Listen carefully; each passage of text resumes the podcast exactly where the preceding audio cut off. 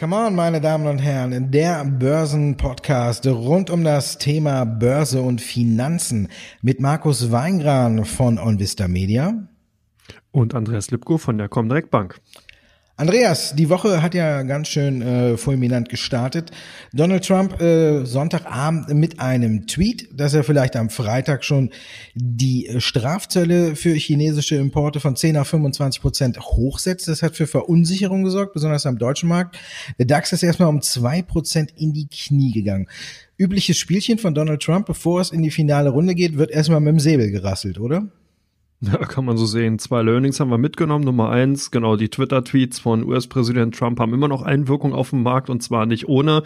Wenn man sich allein die äh, Handelsaktivitäten in China ansieht, hier waren ja wirklich teilweise 1000 Aktien Limit down. Das ist schon eine ordentliche Zahl und die Leitindizes zum Beispiel in Shanghai teilweise über sechs Prozent im Minus. Also man sieht hier, was das für einen Einfluss hat. Und das zweite, was ich interessant fand, der deutsche Markt ja relativ robust. Wir sind zwar mit minus zwei Prozent in den Handel gestartet, aber haben uns ja dann zum Nachmittag hin ganz gut gut erholt. Also man kann eigentlich sehen, es scheinen ja doch einige Schnäppchenjäger unterwegs zu sein. Vielleicht sieht man das auch wirklich alles gar nicht so heftig, wie es erstmal äh, aufgenommen worden ist. Vielleicht gibt es wirklich die Möglichkeit, dass man ja sogar dadurch schneller zum Handelseinigung kommt, dass sozusagen der Druck, der jetzt auf China damit dann entstanden ist, dass der dafür sorgt, dass hier nicht mehr nachverhandelt wird, sondern dass jetzt hier wirklich ein Stück weit auch dann Lösungen gefunden werden, weil ich meine, Markus, wir haben in den letzten Monaten und Wochen eigentlich das Thema Handelsstreit ja wöchentlich, quasi fast schon wie ein Wirecard-Ersatz, bei uns hier in der Sendung gehabt. Also von daher mal schauen, was daraus wird.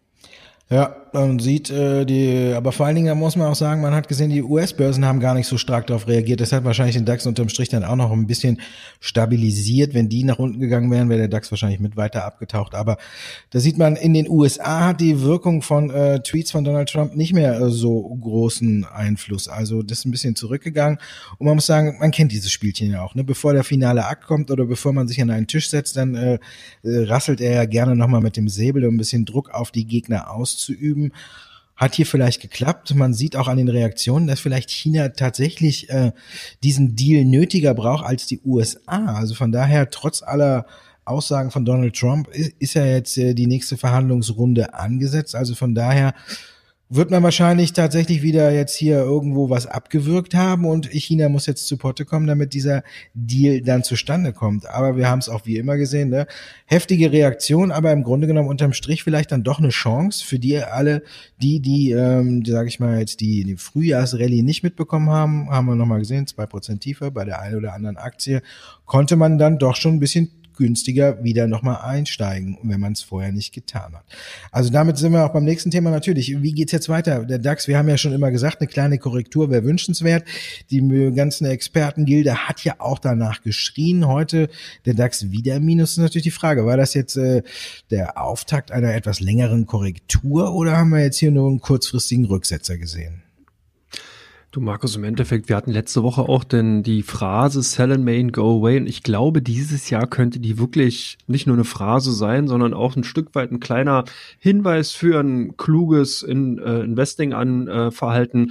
Ich glaube, dass es gar nicht mal so verkehrt ist, sich die so Sommermonate dieses Jahr zu klemmen als Investor oder als Aktionär, weil hier sind doch viele Themen einfach noch offen. Denk nur an das Thema Brexit oder eben jetzt auch Handelsstreit. Ist ja fraglich, ob der wirklich dann auch final ist. Was passiert, wenn sich die USA mit China einigen? Könnte der Blick dann Richtung Europa gehen. Welche Werte sind? Sind sie Autowerte, Maschinenbau? Hier sind also doch viele Unwägbarkeiten, die dieses Jahr einfach noch da sind. Ich will jetzt hier nicht der, äh, äh, der Pessimist werden, aber im Endeffekt fürs Jahr positiv gestimmt bleibe ich. Aber ich glaube, dass wir doch hier die ein oder anderen Turbulenzen im Sommer sehen könnten und von daher vielleicht doch gar nicht so verkehrt ist, den Monat Mai mal so ein paar Gewinne mitzunehmen, wenn man sie denn noch hat. Oder wie siehst du es, Markus?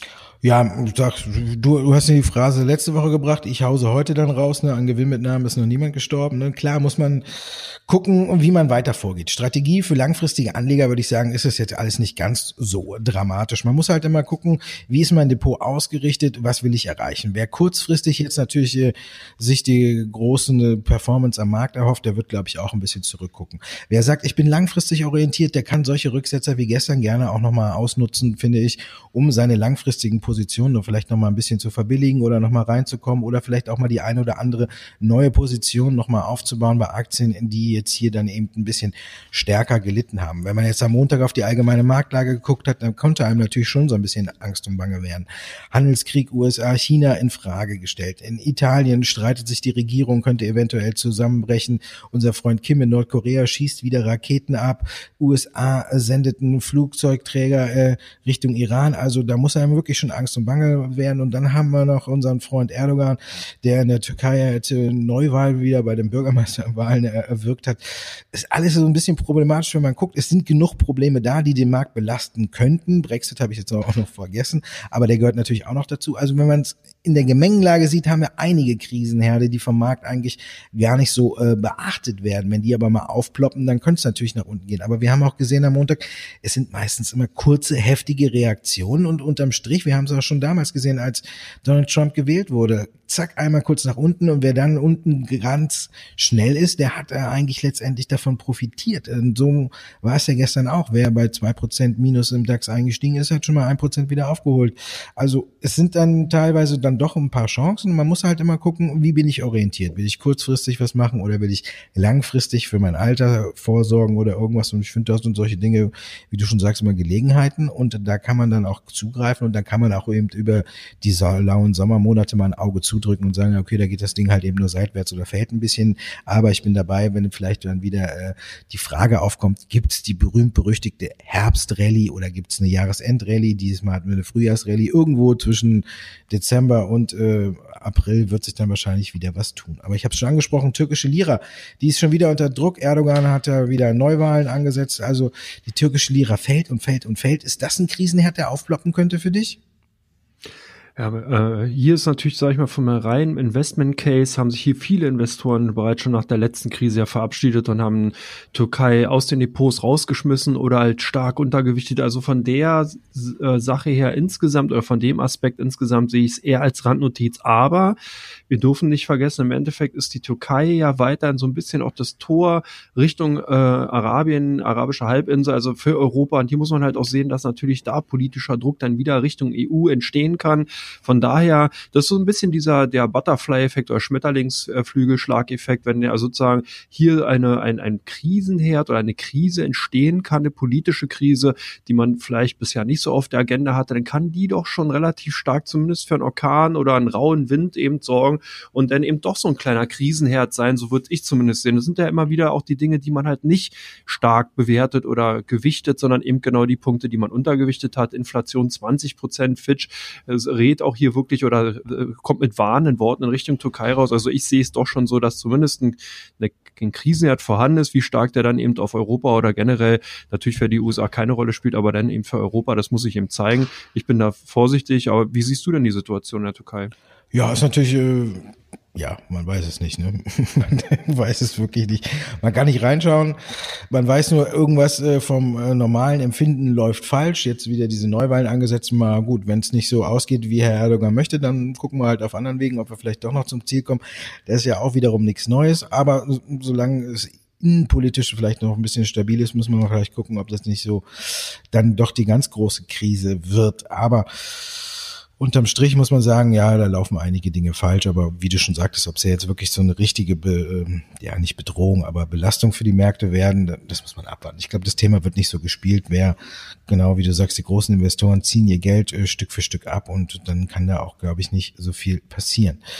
Zahlenflut haben wir heute noch im DAX, über BMW sprechen wir gleich in Teil zwei, aber dann haben wir noch Vonovia, Infineon und da muss man sagen, ähm, wir haben beide mit ihren Zahlen positiv überrascht. Ne? Ist ja auch mal wieder was ganz Neues.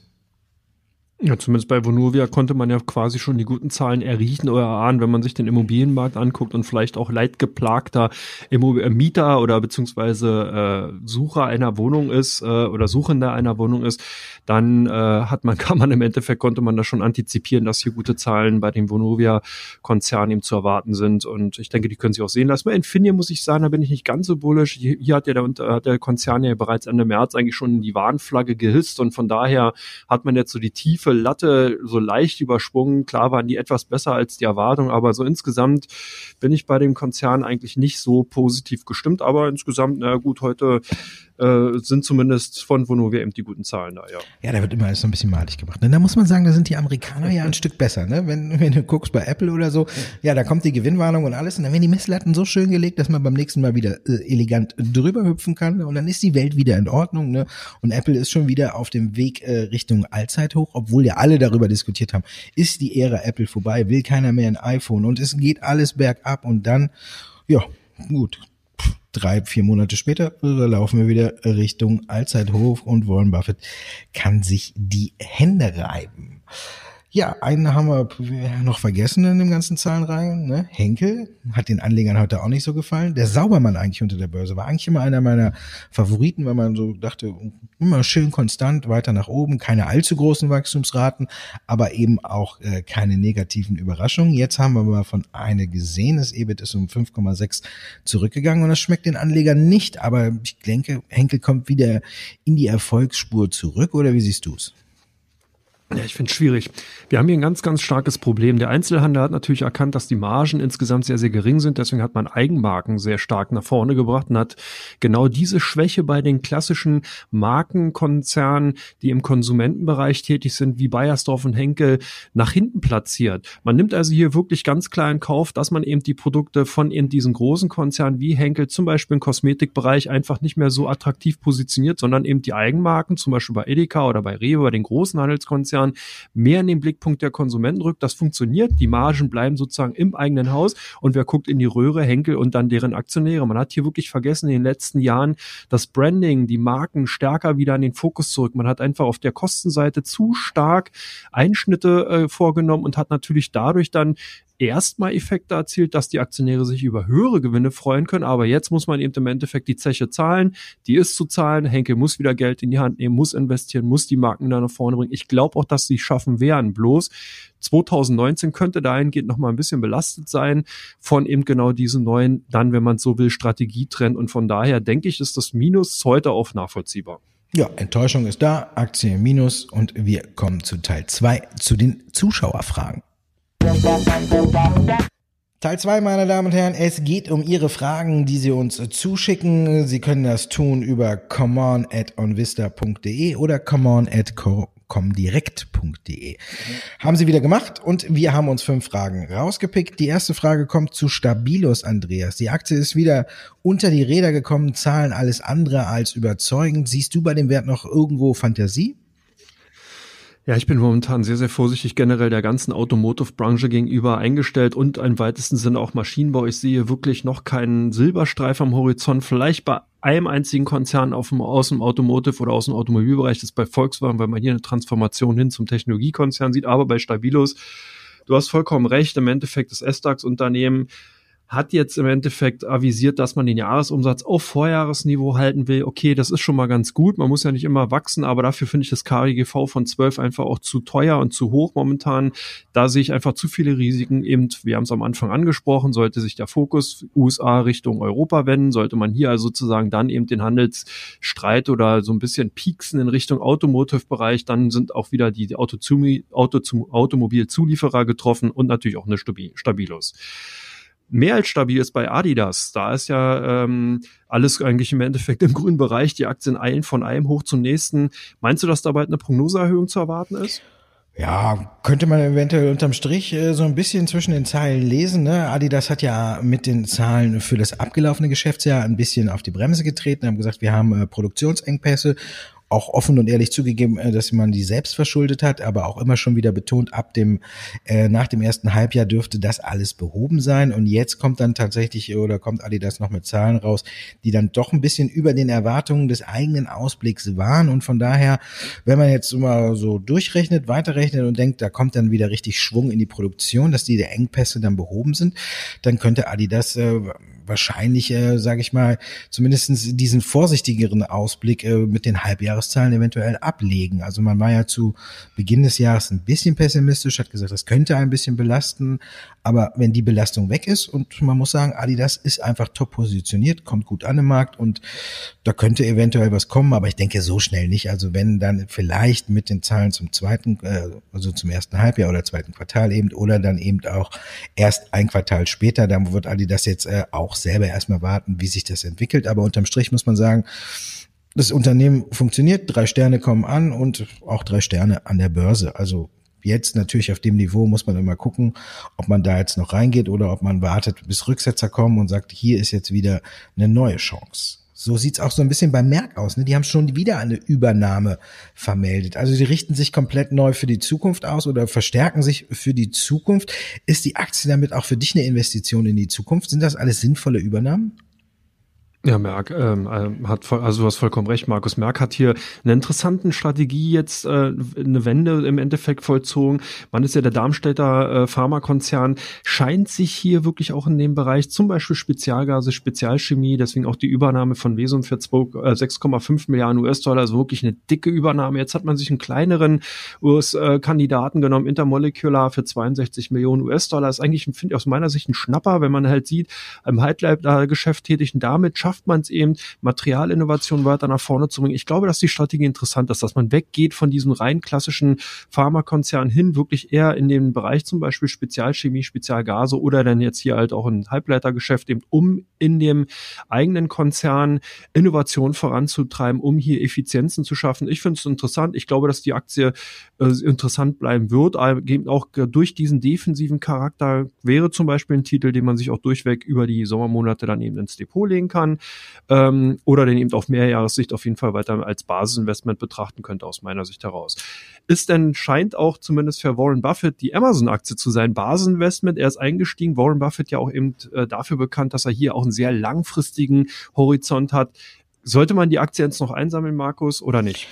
Ja, Gut, ich meine, wenn Warren Buffett einsteigt, dann steigt die Aktie natürlich erstmal. Er hat dazu gegeben, er war es nicht selber, sondern einer seiner Analysten, die er da beschäftigt hat, ihm den Tipp gegeben oder hat den Einstieg dann letztendlich auch äh, über die Bühne gebracht. Amazon ist natürlich ein Wert äh, von den Fangaktien, hat äh, bei den Zahlen äh, jetzt ein neues Rekordquartal präsentiert. Amazon ist ja äh, äh umtriebig, entdeckt immer wieder neue Geschäftsmodelle und alles und man kennt ja diese ganze Problematik auch.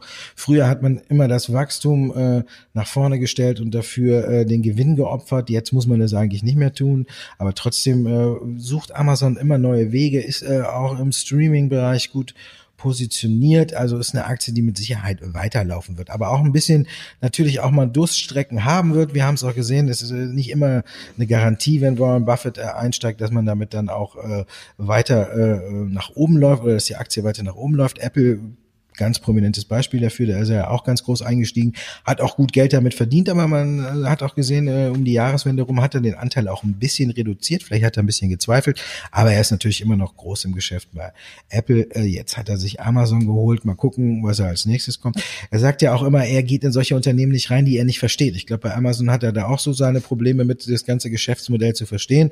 Aber eben einer aus seiner Firma hat ihm geraten, da einzusteigen und jetzt gucken wir mal, wie es weitergeht. Also ich denke natürlich langfristig gesehen wird Amazon seinen Weg machen, immer dabei sein. Wenn ich von mir ausgehe, ja, habe ich am Anfang auch meine Skepsis gehabt und bestelle mittlerweile äh, auch dort immer mehr. Also man soll ja auch mal, wenn man Investmententscheidungen trifft, gucken, wie man selber mit dem Produkt umgeht. Und von daher muss ich sagen, Amazon wird weiterhin seinen Weg machen. Und ich denke, auf ganz lange Sicht ist, ist es kein Fehler. Dann haben wir auf ganz lange Sicht BMW. Also da muss man sagen, jetzt natürlich die Kartellstrafe durch die EU, die haut ordentlich rein in den Konto. Man hat Rückstellung gebindet, das Kerngeschäft zum ersten Mal im Minus. Wie ordnest du die Zahlen ein?